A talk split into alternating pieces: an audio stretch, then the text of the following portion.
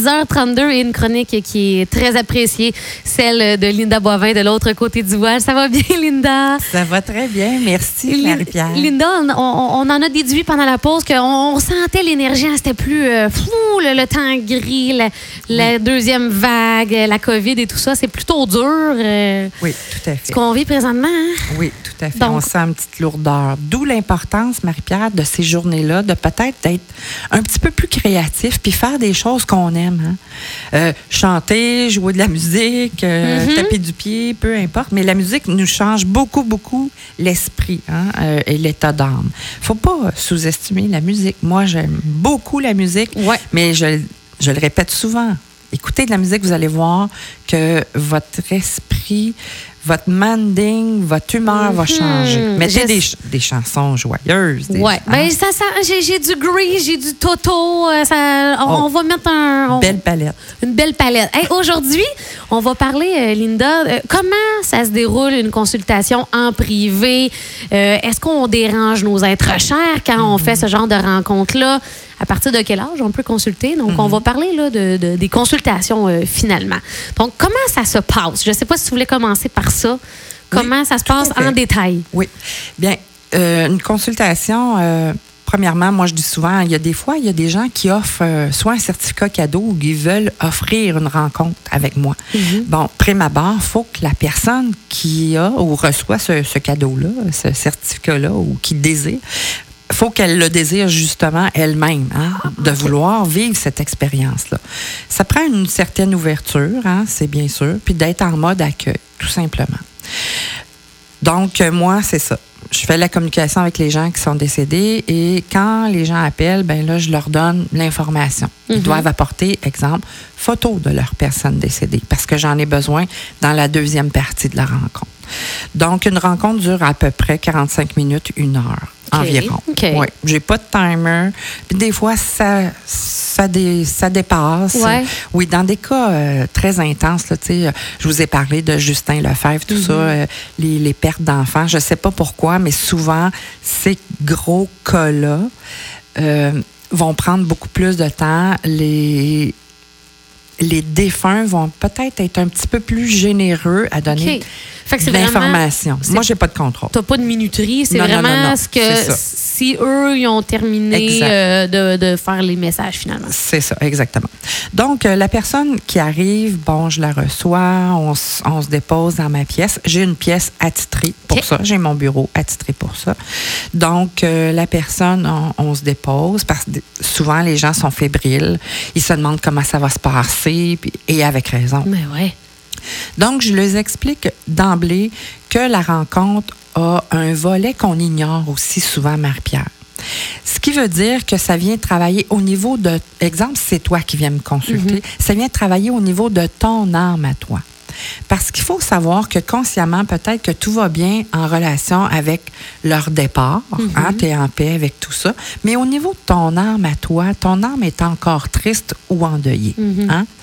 Et quand notre âme est encore triste ou endeuillée, ben ben coquine, puis elle est bien coquette, Marie-Pierre, puis elle nous joue des tours, puis elle camoufle ça ici, mm. au niveau du plexus solaire et du chakra du cœur soit au-dessus et en dessous des seins. Donc, quand on est triste, c'est là qu'on ressent la tristesse physiquement, si on mhm. veut. Et ce volet-là de la rencontre, j'aime beaucoup l'expliquer. C'est comme si tu t'en viens faire un ménage du printemps au niveau de ton âme. Il y a des choses qui se nettoient, se purifient, que tu laisses aller. En énergie, on dit transmuter. C'est tous des synonymes. Hmm. Donc, ça vient travailler au niveau de ton âme. Mais je peux pas te regarder et te dire, hum, Marie-Pierre, tu es encore endeuillée ou triste, ouais, à 70% On s'entend, là, ça paraît pas, c'est pas palpable, c'est pas mesurable. Mm-hmm. Mais ça se passe à l'intérieur. Donc, ça t'explique tout ça dans un premier temps. Fait que ça permet, comme tu disais aux gens, de. De se déposer. Oui. Hein? Mm-hmm. Donc, faut pas se le cacher, il y a des rencontres beaucoup plus intenses les unes que les autres. Puis encore une fois, je donne souvent l'exemple du beau Justin Lefebvre. Quand j'ai reçu ses parents, quelques mois après son décès, ben, un enfant qui décède tragiquement à 8 ans, la rencontre est très différente d'une rencontre de quelqu'un qui vient me voir parce que son grand-père de 95 mm-hmm. ans s'est endormi dans son sommeil. Absolument. Je dis pas qu'on peut pas être endeuillé d'un grand-papa de 95 ans, mais la profondeur d'endeuillement n'est pas la même. Mm-hmm. La répercussion n'est pas la même. Mhm. Donc, tout ça pour dire que souvent, Dans des cas plus intenses comme ça, on va ressentir un bienfait quasiment instantanément après la rencontre. Mais ça peut être aussi 3, 4, 5 jours après qu'on ressent ah, un baume de douceur, de réconfort, comme quand on a fini de faire notre grand ménage chez, chez soi. Mhm. là, puis ça fait 5-6 jours qu'on frotte. Là. Ouais, Mais c'est ouais. pour ça que je le compare beaucoup à un grand ménage printemps. Le premier soir qu'on s'assoit, puis on prend une petite tisane ou un verre de vin, puis là, on fait Ah, Ah, c'est le fun, hein? ça c'est fait propre. du bien, c'est ça. Et tu nous Ben, parlais d'une photo. Oui. Elle arrive où dans le processus, cette photo-là? tout de suite après. Là, souvent, je vais faire euh, aussi euh, mon historique, hein, que je comprends la personne qui est assise avec moi, parce que moi-même, j'ai déjà consulté après que mon père soit décédé, plusieurs années après. Je suis allée voir moi-même une, une médium avec, accompagnée de ma petite sœur Marianne, qui, euh, quand on- notre père est décédé tragiquement à 41 ans d'une crise de cœur, on s'en attendait pas, on ne savait même pas malade ni cardiaque. Les années ont passé et on est allé voir une médium. Quand on est arrivé là, Marianne a passé la première, moi je passe tout de suite après. Et moi, je pleure ma vie, Marie-Pierre, pendant tout le temps de la rencontre. Assez que je me reconnaissais pas dans cette grande peine-là, puis je me disais, ben voyons donc, Linda, saisis-toi, fais quelque chose. Mais je pleure ma vie. Souvent, je dis, je braille. Parce qu'on dirait que brailler, c'est pire que pleurer. Je sais pas pourquoi. Là, je pleure. Et là, à la fin de la rencontre, cette dame-là, elle écrivait. C'était par écriture automatique. Donc, elle m'a lu la lettre et il n'y avait pas beaucoup de précision. Je suis sortie de là un peu mitigée, déçue, mais capable de reconnaître qu'il y avait quelque chose de bizarre qui s'était passé durant cette rencontre-là pour que je pleure autant parce que mon père, je l'avais pleuré, Marie-Pierre, quand il est décédé. J'étais très, très, très proche de mon père. J'arrive dans la voiture, ma petite sœur Marianne m'attend, mais elle est rayonnante, elle est souriante. Mais là, elle, elle me voit le visage complètement démoli d'avoir Mm. autant pleuré. Et là, c'est là qu'elle me demande Ben voyons, Doda, qu'est-ce qui s'est passé? Là, j'y ai répondu à la blague Ben, je ne sais pas, Marie, mais on n'a pas l'air de deux sœurs qui sont de la même place. Non, je vois. Elle dit J'aimerais ça lire ce que toi t'as reçu. Et comme on n'a pas de secret une et l'autre, on a échangé nos lettres. Et à ma grande surprise, dans la lettre de Marianne, elle, elle avait plein de précisions. Voyons. Mais je comprenais pas pourquoi que moi j'ai passé tout de suite après, puis c'était vague et c'était flou. Quatre, cinq jours après cette rencontre-là, moi, j'ai ressenti un état de bien-être que jamais, jamais je n'avais ressenti auparavant. C'est venu apaiser, c'est un état Hmm. de calme, de sérénité, une paix intérieure. Et c'est surtout venu me dire, là, tu es en paix avec le décès de papa. Hmm. Puis il y en a qui vont ressentir ce bien-être-là en- après ta consultation, Exactement. immédiatement après. Exactement. Moi, ça a été 4-5 jours après. Les années ont passé et de là, j'ai eu le premier message de mon père il y a 18 ans. Mais peu de temps après, on est venu m'expliquer qu'est-ce qui se passait au niveau de l'âme des gens qui viennent me voir. Ce que je t'ai expliqué tout à l'heure. Donc, qu'est-ce qui se passe au niveau de l'âme? C'est là que j'ai compris que moi, quand je suis allée voir cette médium-là à l'époque, quand je suis rentrée chez elle, moi ici, hein, consciemment, tout allait bien. Mais au niveau de mon âme, mon âme était encore triste et endeuillée. Hmm. Tandis que ma petite sœur Marianne, son âme ne pouvait pas être triste. Elle avait un an quand notre père est décédé. Mhm. Donc, quand on est allé voir cette médium-là des années auparavant, on avait eu besoin de deux choses très différentes. Mais c'est tellement notre réalité et ce qui nous est arrivé et ce qui peut arriver. Et c'est pour ça que je prends quelques minutes pour expliquer que je sais qu'est-ce que c'est d'être assise à ta place. Parce que Hmm. j'y ai déjà été et je peux comprendre. Fait que c'est quoi, un 5-10 minutes, ça, euh, en commençant? Là, tu prends vraiment le ça. temps de bien expliquer. Oui, oui, oui, à peu près. Puis là, Et là, la c'est photo, là la photo. ça, c'est-tu propre à toi aussi? C'est, euh, Il y a, sur- on il y a va- certains médiums qui fonctionnent avec des photos. Il y en a qui ne fonctionnent pas avec des photos. Ça dépend comment toi tu ressens.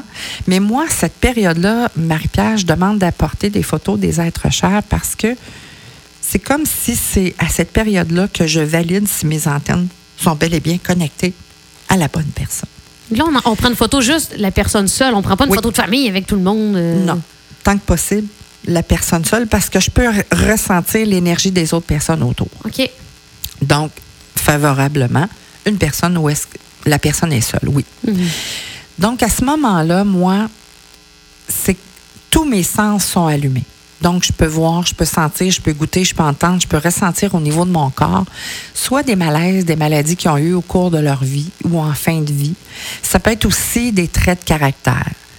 Peu importe ce qui me vient comme information, je valide à savoir est-ce que mes antennes sont bel et bien connectées à la bonne personne. Et ça rassure la personne Hmm. que là, hein, je, je suis capable de- d'écrire ses traits de caractère, puis peut-être des, symptômes qu'elle a eus, des malaises, des maladies qu'elle a eues au cours de sa vie. Fait que là, ça rassure la personne qui est avec moi. Ouais, tu peux-tu nous, partager un exemple de- d'identification qui t'a marqué ou euh, euh, je sais pas, quand tu parles au niveau euh, du ressenti, là. Ben, je viens juste avant de, de venir ici, j'ai fait une, une rencontre euh, par, par web. J'ai identifié quatre personnes de cette jeune femme-là dont elle souhaitait parler. OK. OK? Elle avait euh, deux tantes, une sœur et euh, la grand-maman. Donc, j'ai pris les quatre photos une à une et c'est là que j'ai décrit côté caractère, Mhm. quel- comment elles étaient, puis tout ça. Et euh, aussi des symptômes qu'ils ont eu avant leur décès. C'est triste. Sa sœur s'étant donné euh, la mort, s'est suicidée. J'ai été capable d'identifier que euh, ses traits de caractère, mais aussi que son état d'âme, elle était triste. Elle vivait une grande tristesse. Mm. Elle était déjà. Fait Tu que, ressentais ça, Je le ressentais déjà À l'identification. à l'identification et je l'ai Hmm. identifié comme étant un suicide. Et j'ai même des goûts dans la bouche. Et à ce moment-là, elle m'a confirmé parce que là, j'ai dit j'ai- un goût de, de boisson, mais aussi de la nausée. Mais probablement, puis j'ai dit j'ai le goût de boisson dans la bouche. Puis elle m'a dit ben oui, elle a bu beaucoup avant de passer à l'acte. Oh mon Dieu. donc, je ressentais ça dans mon corps. Mais les gens vont dire Oh mon Dieu, tu ressens ça. Mais c'est quelques secondes à peine, juste pour dire que j'identifie ce qui se passe. OK? Là, tu connais pas du tout cette personne-là, là. C'est Ah, fou non, de non, se rappeler ça, là. Ah non, absolument pas. Là. Moi, euh, admettons, j'ai le nom de Josette dans mon agenda, puis son numéro de téléphone, c'est tout ce que j'ai. C'est fou que juste avec Oui. euh, la photo, tu Oui. arrives à ressentir tout ça. Là. Oui, tout à fait. Hmm. Et là, ça rassure beaucoup la personne. Donc là, après ça, je reprends des grandes respirations parce que j'ai oublié de te dire que je prends des grandes respirations. Ça, ça impressionne un peu les gens des fois, mais je leur dis souvent à la blague, là, ayez pas peur, les yeux me virent pas à l'envers, la tête non plus. C'est juste seulement pour ramener mon taux vibratoire à une autre fréquence. Je le compare souvent à des stations de radio, justement. C'est comme si nous, là, on est au 96.7, Ouais. ben eux sont au 102.7. Ils sont à rouge, les maudits. Ouais. ah, ils vont, ils vont à, à énergie, ils vont, ils vont un peu partout. Et toi, ton but, c'est de les ramener ici, À signe. à Signe, au Oui. 96. Ben, on Oui, comprend madame. bien l'image. C'est ça, exactement. C'est une fréquence, c'est un taux vibratoire qui est différent du nôtre. Donc, ça lui prend une certaine énergie. Il faut pas savoir que ça les fatigue tant que ça. Ouais, ben ça, on se demandait. Ben, c'était un des, des, des, des points que tu voulais apporter. Est-ce que ça les fatigue? Ça, on les Ça les- dérange-tu? Ben, déranger, non. Moi, je dis souvent, ce qui les dérange beaucoup plus, c'est quand on n'accepte pas leur départ, puis c'est comme si on les retient, Ah. OK, ici. Ouais. Moi, je donne souvent l'image d'un petit oiseau qui veut s'envoler, puis tu lui tires la patte, là, tu lui tiens la patte, puis il peut pas partir à voler. Ben, c'est ça. Ils peuvent pas prendre leur propre envol si tu les retiens et t'acceptes pas le décès. Donc, ça, ça les dérange parce qu'ils ne peuvent pas euh, avoir la plénitude, puis évoluer, puis avoir ce temps de, de, de se déposer et d'accepter et de s'adapter à leur nouvelle, leur nouvelle vie. Donc, ça les dérange pas vraiment. OK. Ben, Ça leur fait plaisir et souvent, ils vont dire, ben, c'est comme quand on avait de la visite quand j'étais là. J'aimais ça, avoir de la visite. Fait que j'aime ça, avoir de la visite. Fait OK, que, euh, OK. vous venez faire un petit tour, puis ça fait plaisir. Donc, Et là, on, ça. on a une question euh, du côté euh, de la messagerie texte, mais je vais attendre un peu plus loin Oui. dans, parce que on, on- là, on parle des différentes étapes. Je vais la garder, mais tout ça. ça. pour dire que si vous en avez, gênez-vous pas par texto. 819-804-0967. Euh, donc là, il y a l'identification. Quand la personne dit Ah oui, tu as décrit des, euh, des, des trucs, là, la, la rencontre va commencer. Oui, exact. Et là, toi, est-ce que tu deviens cette personne-là? euh, non, pas du tout. toi, je ne le laisse, je le la- laisse pas mon corps. Je fais pas de la transe. Ouais. Tu sais, je lui laisse pas mon corps. Non, non, non. Toi, t'es la messagère, finalement. Exactement. Il s'installe, il arrive, et là, je transmets au fur et à mesure ce que la personne dit. Moi, mon mental est pas vraiment là.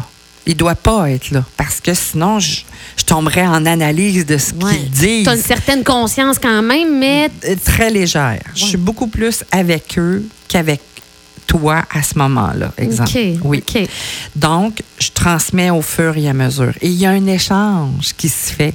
Et je- souvent, je vais dire aux gens, si vous avez des questions pour eux, attendez. Parce que ça se Ouais. peut qu'ils répondent à vos questions avant même que vous leur posiez. Ah ouais. Oui, parce que souvent, ils savent ce dont tu aimerais savoir, ce que, ce que tu as besoin de savoir aussi. Ils savent. Oui, ils savent. Oui, Mais c'est possible pour nous, si on va te consulter, de dire j'ai une question. euh, Bien sûr. Puis là, bien sûr. euh, Ils sont, sont libres de, de répondre ou pas. hein.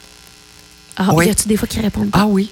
Des fois, ils vont dire, ben oui, ça, c'est pas, c'est pas, c'est pas de mon essor, c'est toi. C'est toi qui prends cette décision-là. Exemple, je me souviens, il y a une- quelques années, j'ai eu une jeune femme, puis elle, elle posait la question à son père, est-ce que je devrais avoir des enfants? Il dit, Hmm. ben voyons, fille, même si je serais là de mon vivant, c'est pas moi, à moi, à décider si tu dois avoir des enfants. Tu ça. dois ressentir ce- cet appel-là d'être mère, d'être tata. Ben ouais, il a très bien expliqué. Mais c'est vrai. C'est juste que le corps physique n'est pas là. Le reste est pareil. Hmm. C'est l'âme qu'on contacte. Et l'âme ne meurt pas. Donc, peu importe si la personne est décédée depuis 10 ans, 30 ans, l'âme est encore là, fait qu'on la contacte. Hmm. Et voilà. Question euh, du public, euh, Linda. Euh, on demande, dans, dans le cas d'une personne décédée, mais que la personne était autiste ou qu'elle avait une déficience, est-ce que la communication est vraiment différente ou bizarre? Comment ça se passe avec des gens déficients? Ah, c'est une excellente question. Eh ouais, j'aurais pas pensé. Euh, c'est spécial hein, parce que je peux décrire euh, à la période de- d'identification, euh, même si des fois hein, il y a des, handicaps qu'on voit pas Ben du non, tout, du c'est tout. ça. Et là, j'ai des j'ai des des manies que Mais- ces gens-là Ah, ont. t'en as déjà fait? Oui, oui, ah oui, oui, tout à fait. J'en ai fait une il y a peut-être deux semaines. Et sa sœur était euh, je crois. Je me souviens plus du diagnostic. Puis elle avait le réflexe de faire ce geste-là. Et là, je envoyé les mains les, mains comme ça. Puis elle dit, oh mon Dieu, quand elle était énervée, c'est ce qu'elle faisait. Puis là, tout bout de champ, Ben je, lui parlais, puis là, mes mains faisaient ça parce que je la voyais faire ça et j'étais portée à agir comme elle. Mais oui, euh, le langage, euh, c'est comme s'il y a un langage universel. C'est bizarre à dire, Marie-Pierre, mais j'arrive à les comprendre si on se parle dans ma âme. Donc, oui, je suis capable de décortiquer ce que la personne veut dire, Hmm. même si elle n'avait pas beaucoup de langage ou très peu de langage. Ah, C'était une bonne question, ça. euh. Oui. Et ça, ça nous amène aussi à, à parler aussi, est-ce qu'il y avait un âge minimum? hein? Ouais. Ben, moi, je te dirais pas vraiment, de la mesure où est-ce que l'enfant est conscient puis est ouvert. Il y a des fois, je veux le ressentir quand les gens appellent. J'ai déjà refusé de prendre un enfant, une personne qui appelait pour que je puisse, mais je sentais pas que l'enfant était assez mature pour le C'était-tu plus les parents qui voulaient. euh, oui, mais l'enfant apparemment voulait aussi, mais je le sentais pas assez mature. Ah. J'ai refusé, j'ai dit attendons encore quelques années.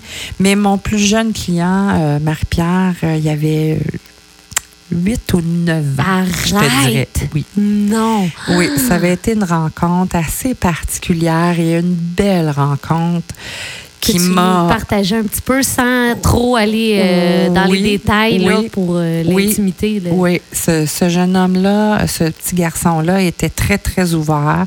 Son papa lui en avait parlé. Et euh, le papa avait déjà vécu l'expérience avec moi. Et c'est parce que sa maman était décédée en accouchant de lui. Ah. Et donc, il voulait, euh, il voulait comprendre, il voulait, euh, oui, comment ça s'était passé. Comment était la maman? Et comment était sa maman. Oui. Puis comment elle était, sa maman? Ah, elle était extraordinaire.